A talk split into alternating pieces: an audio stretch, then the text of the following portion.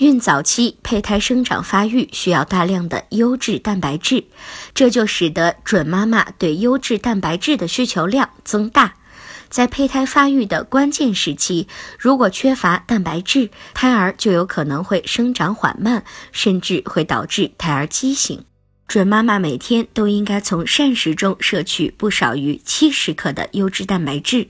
这样才能够满足身体的需要。具体来说，在孕早期，准妈妈的蛋白质的摄入量为每天八十克，孕中期可以增加到每天九十克，而在孕晚期则可以增加到每天九十五克。建议孕妈妈可以选择多吃一些蛋类、鱼类、奶类等食物。在补充蛋白质的时候，最好是将多种食物进行搭配，这样才能够有效的补充优质蛋白质。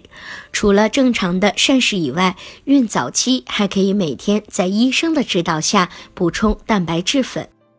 如果您在备孕、怀孕到分娩的过程中遇到任何问题，欢迎通过十月呵护微信公众账号告诉我们，这里会有三甲医院妇产科医生为您解答。十月呵护，期待与您下期见面。